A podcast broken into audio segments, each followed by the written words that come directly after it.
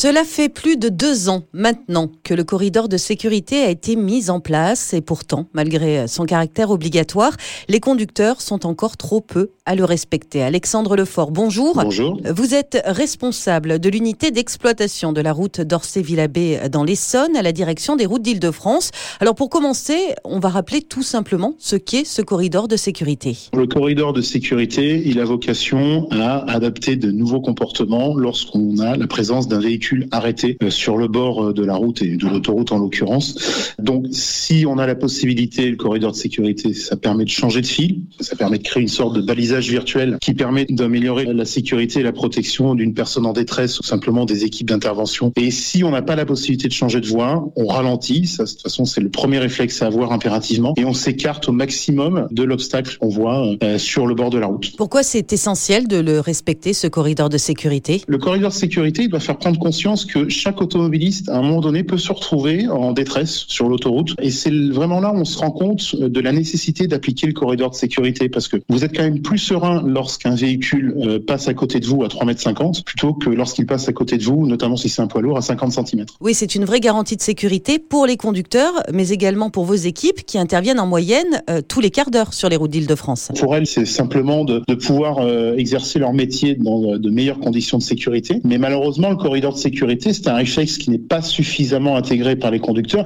et qui même, c'est ce que nous constatons, n'est parfois pas suffisamment connu. Et donc il y a un vrai travail de communication à poursuivre pour faire en sorte qu'il y ait un maximum d'automobilistes qui aient ce réflexe-là. Réflexe indispensable évidemment. Alors c'est vrai que cela vaut euh, quand il y a vraiment une bonne visibilité.